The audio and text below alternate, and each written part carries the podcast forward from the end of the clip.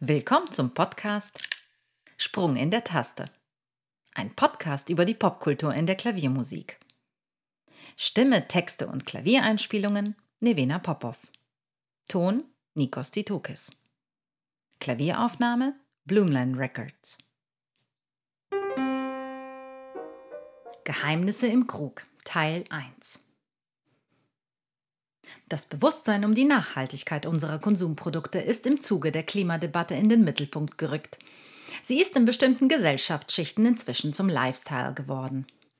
Doch egal, welcher Gruppe wir angehören, die wenigsten werden sich über etwas anderes bewusst sein.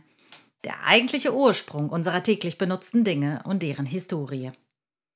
Während wir biologischen, edlen, fairen oder einfach nur irgendeinen Kaffee oder Tee in den jeweiligen Zubereiter löffeln, entgeht uns vor allem der Kult und die Begeisterung für ein Produkt, das es vor Hunderten von Jahren einfach so nicht gab. Allerlei Waren haben heute ihren Exotismus verloren, deren geschichtliche Entwicklung für ganze Generationen auf der Welt einerseits Ausbeutung, andererseits Prestige bedeutete. Dass es den Kaffee schon zu Zeiten Johann Sebastian Bachs gab, ist den wenigsten bewusst. So überraschend ist auch sein Text zur Kaffeekantate, in dem er den Türken trank, man möge ihm die Wortwahl verzeihen, als ungeeignet für Kinder und schlecht für die Nerven bezeichnet.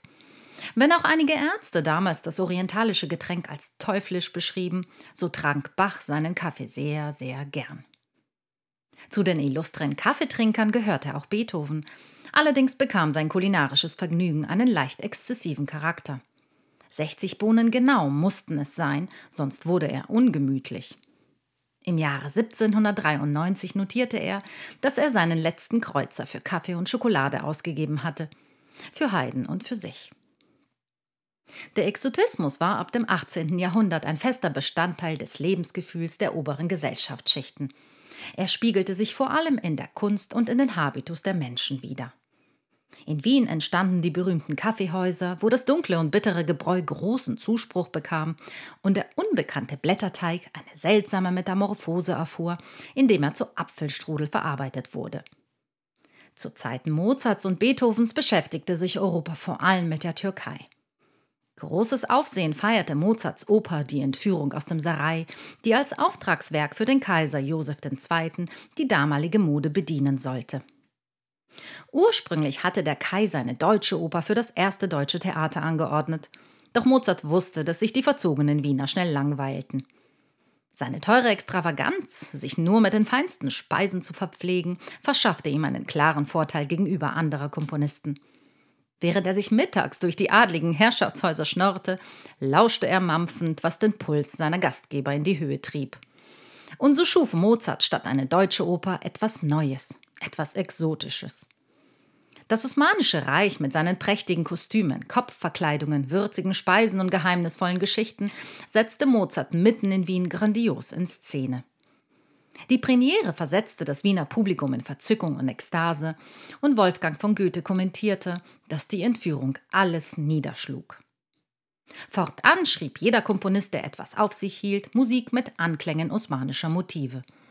Besonders beliebt bei Künstlern und Publikum waren die türkischen Märsche. Ihre eigenartige Anwendungen in den Schlachten osmanischer Invasionen löste bei den Europäern Aufsehen und Faszination aus. War den europäischen Truppen eine reine militärische Rolle zugeordnet, so gaben sich die Janitscharen-Soldaten fast schon kultiviert. Kleinere Pulks aus Musikern marschierten hinter den Truppen und spielten heroische Musik auf lauten Instrumenten, um den Kampfgeist ihrer Gleichgesinnten anzufeuern. Die Faszination an der osmanischen Kultur flachte ganz plötzlich ab, als 1798 eine Lithografie das rege Interesse der Öffentlichkeit weckte. Auf dem Bild zu sehen war der französische Feldherrscher Napoleon Bonaparte, wie er vor der Kulisse ägyptischer Pyramiden die Mumie eines Pharaos betrachtete.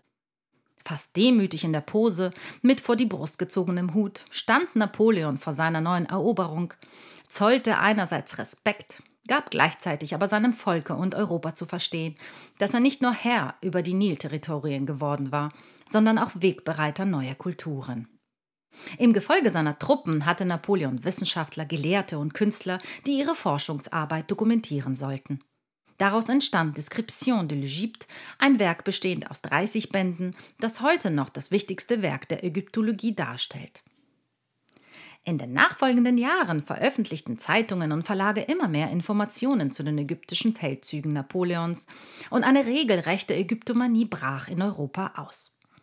Der ägyptische Totenkult und der damit verbundene Tabubruch war es aber, der unter die breite Masse für Verstörung und Faszination sorgte, die bis heute ungebrochen andauert. Der Tod als Kunst löste im 19. Jahrhundert ein nie dagewesenes Interesse aus. Während sich die Wissenschaftler mittels akribischer Untersuchungen in die Erforschung der Kultur der Mumifizierung und dessen kulturgeschichtliche Bedeutung stürzte, verloren bestimmte Gesellschaftsschichten jegliches Maß an Pietät im Umgang mit den ausgegrabenen Mumien. In England feierte man in adligen Kreisen sogenannte Mumienpartys. Der abstoßende Reiz dieser Veranstaltungen bestand darin, die Mumie aus ihren Bandagen auszupacken, in der Hoffnung, in ihrem Inneren kostbare Schätze zu finden. Schon im 12. Jahrhundert berichtete ein Reisender aus Nordafrika, dass die Mumien mit einem medizinischen Wunderheilmittel einbalsamiert wurden. Als im 19. Jahrhundert im Zuge der Ägyptomanie immer mehr Grabkammern ausgegraben und geplündert wurden, gewann der Naturstoff Bitumen auch in Europa an medizinischer Bedeutung. Um das Wunderpulver Mumia herzustellen, zermalte man die Mumie samt Knochen. Noch bis ins späte 20. Jahrhundert erfreute sich die Substanz Mumia großer Beliebtheit und galt als Heilmittel gegen Brüche, Prellungen und Wunden. Doch nicht nur die Medizin bediente sich am Wunderpulver. Seit dem 16. Jahrhundert existierte das Pigment Mumienbraun, das sich unter Malern großer Popularität erfreute. Die Künstler vermuteten wohl kaum, dass sie damit eine Farbe aus zermahlenen Leichen malten, hatten die Pigmente oft Namen wie ägyptisch blau, grünerde oder indisch gelb, um die minimal abweichenden Nuancen zu unterscheiden. Für große Spekulation sorgte das wohl berühmteste Gemälde Eugène Delacroix, Die Freiheit führt das Volk, das heute im Pariser Louvre an besonderer Stelle hängt. Forscher vermuten, dass die Protagonistin des Gemäldes, die barbusige Liberté, die die Juni-Revolution von 1830 anführte, mit Mumienbraun gemalt wurde. Doch der eigentliche Anstoß für die Ägyptomanie war unumstritten die Mystik um die altägyptische Religion, wo der Tod kein definitives Ende bedeutete. Die Menschen im alten Ägypten glaubten an einen Übergang vom Diesseits ins Jenseits, an ein Leben nach dem Tod in einer höheren Welt. Der Seele war es möglich, sich in Form eines Vogels aus dem Körper zu lösen und in Begleitung des Seelenführers Anubis in die Unterwelt zu tauchen. Die Überlieferungen, die auf unzähligen Papyrusblättern niedergeschrieben wurden, entzifferten Forscher Stück für Stück und trugen die Legende um das Weiterleben der menschlichen Seele nach Europa. Der Zauber des Göttlichen und dessen Widerspruch zur westlichen Religion inspirierte vor allem Künstler im 19. Jahrhundert, die in ihren Werken eine mystische Bühne für den Exotismus schafften. Verdi komponierte Aida und knüpfte damit am Erfolg von Mozarts Entführung an. Die Oper des französischen Komponisten Ernest Fanelli über eine Mumie blieb zwar bis heute unbekannt, doch gilt sie als das erste musikalische Werk des Impressionismus. Vor allem die französischen Komponisten bereisten Ägypten und verarbeiteten das romantische Sinnbild des Verborgenen und des Geheimnisvollen in ihren Werken. Das Unaussprechliche in der Überwindbarkeit des Todes fand in den Klängen der Musik eine verführerische Atmosphäre, die sich mit Worten nicht ausdrücken ließ.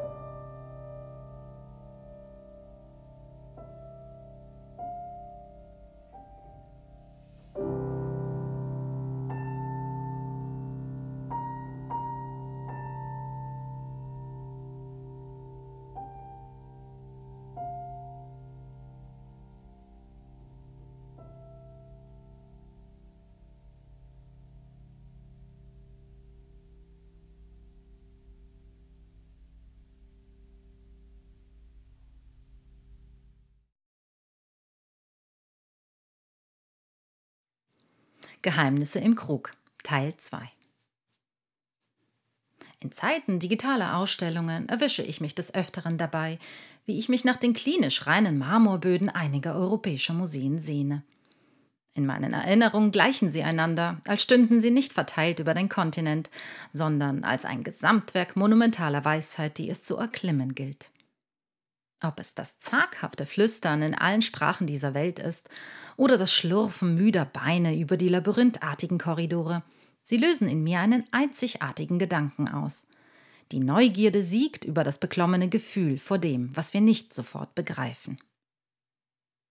Ich erinnere mich, wie ich vor vielen Jahren das Romanische Nationalmuseum in Rom besichtigte und vor einer Vitrine erstaunt stehen blieb. Es waren nicht die ausgestellten Exponate, die mich in dem Augenblick faszinierten, das fast winzige Schild erweckte mein Interesse. Darauf las ich das Wort Kanopen in vier Sprachen, sonst nichts. Was auch erklärte, warum die restlichen Besucher an dieser Vitrine ohne großes Interesse vorbeischlenderten. Ich aber hatte das gleichnamige Prelude des französischen Komponisten Claude Debussy gespielt und wusste genau, was sich in den vor meiner Nase ausgestellten Tonkrügen befand. Eingeweide. Selbst heute fällt es mir schwer zu sagen, ob ich angewidert oder gefesselt war. Wahrscheinlich beides. Doch wie verrückt muss ein Komponist gewesen sein, um ein Stück über Eingeweide zu schreiben? Zum einen besaß Debussy selbst zwei Kanopendeckel, die er sehr geliebt haben muss, zierten sie über Jahre seinen Schreibtisch. Seine Liebe zu schönen und exotischen Dingen entdeckte er schon in seiner Kindheit im Porzellangeschäft seines Vaters. Mitte des 19. Jahrhunderts herrschte vor allem in Frankreich reger Handel mit Nordafrika, dem Orient und Asien. Exotische Waren als Kunst oder für den Haushaltsbedarf erfreuten sich großer Beliebtheit. So verbrachte Debussy schon als Teenager sehr viel Zeit in Antiquitätenläden und gab wohl sein letztes Geld für allerlei unnötigen exotischen Kram aus. Zum anderen symbolisierten die Kanopen die rituelle Bedeutung der Mumifizierung in der Epoche des alten Ägypten. Genauso wie der sterbliche Körper für das Leben nach dem Tod vorbereitet wurde, entnahmen die alten Ägypter die inneren Organe, balsamierten sie ein und legten sie in Tonkrügen, eben jene Kanopen. Die Gefäße übten eine schützende göttliche Wirkung aus, und ihre strenge Anordnung nach den vier Himmelsrichtungen war dafür von essentieller Bedeutung. Denn ganz so einfach gestaltete sich der Weg vom Diesseits ins Jenseits auch für die alten Ägypter nicht. Göttliche Gestalten prüften den Verstorbenen wortwörtlich auf Herz und Niere, und nur wer frei von Sünde war, übertrat die Schwelle ins Jenseits. Zahlreiche Komponisten vor Debussy versuchten die Unterwelt und den Übergang vom Leben in den Tod musikalisch zu symbolisieren. Doch benutzten seine Vorgänger immer göttliche Figuren, um ihre Darstellungen klanglich abzubilden. Da gab es Glucks Orpheus, der in die Unterwelt stieg, um sein Leben gegen das seiner geliebten Eurydike zu tauschen. Er spielte und sang auf so wundersame Weise, dass er es schaffte, die Herzen der Könige der Unterwelt zu erweichen und seiner Geliebten das Leben zu retten. Die romantische Verherrlichung des Träumerischen und Unerklärbaren durch geheimnisvolle Figuren versiegte, als sich im Zuge der Industrialisierung viele neue Kunstströmungen vor allem in Frankreich formierten. Die magische Anziehung der Vorstellungskraft als bedeutsames Stilmittel ebnete den Weg im späten 19. Jahrhundert für eine neue Kunstrichtung, den Symbolismus. In seinem symbolistischen Manifest beschrieb der französische Dichter Jean Moréat die neuartige schöpferische Strömung folgendermaßen. Die wesentliche Eigenschaft der symbolistischen Kunst besteht darin, eine Idee niemals begrifflich zu fixieren oder direkt auszusprechen.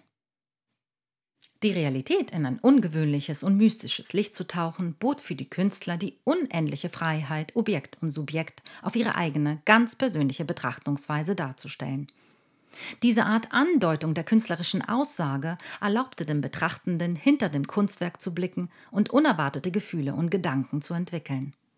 Denn das Verständnis eines Symbolisten lag darin, dass die Dinge ein schwer zu ergründendes Eigenleben besaßen, das sich auf dem ersten Blick nicht erkennen ließ. So drückte sich die Kunst ganz von selbst durch ihre Symbolik und Metapher aus. Mit dieser Sichtweise rebellierten die Symbolisten gegen alle damals vorherrschenden Kunstrichtungen, vor allem aber gegen den Realismus und den Naturalismus. Edward Munchs Gemälde Der Schrei oder Auguste Rodins Büste Der Mann mit der gebrochenen Nase lösten sich in ihrer künstlerischen Aussage vom ästhetischen Schönheitswahn der damaligen Mode und verlangten nach Aufmerksamkeit durch Nachdenken und Nachsinnen. Somit ist es nicht verwunderlich, dass ausgerechnet Claude Debussy diese Kunstrichtung aufgriff, um mit sinnbildlichen Eindrücken Dinge musikalisch abzubilden. Im Symbolismus fand er als erster und einziger Komponist den Schlüssel einer klanglichen Darstellung, die zwar eine klare Aussage wagte, sich im nächsten Augenblick aber schon verflüchtigt hatte.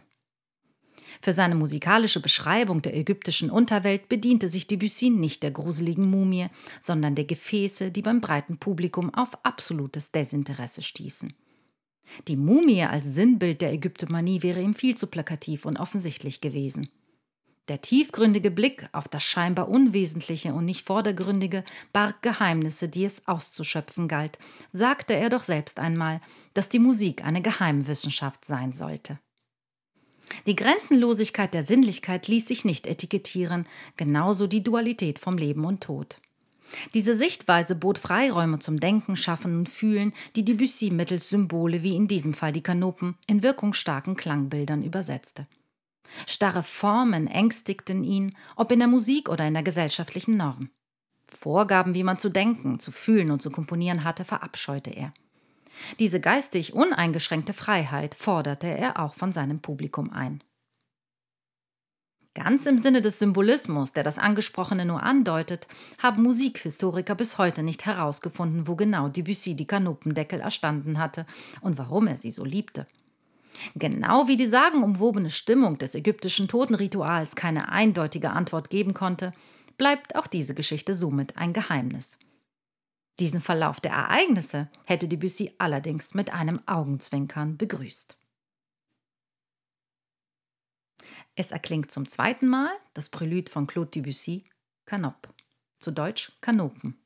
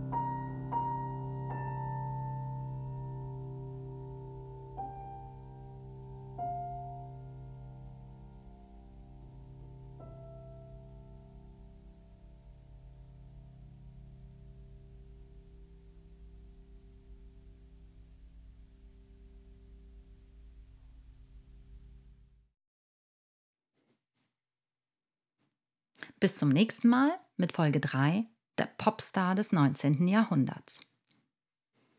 Zum Schluss ein Zitat von Claude Debussy. Zuhören genügt, Vergnügen ist Pflicht.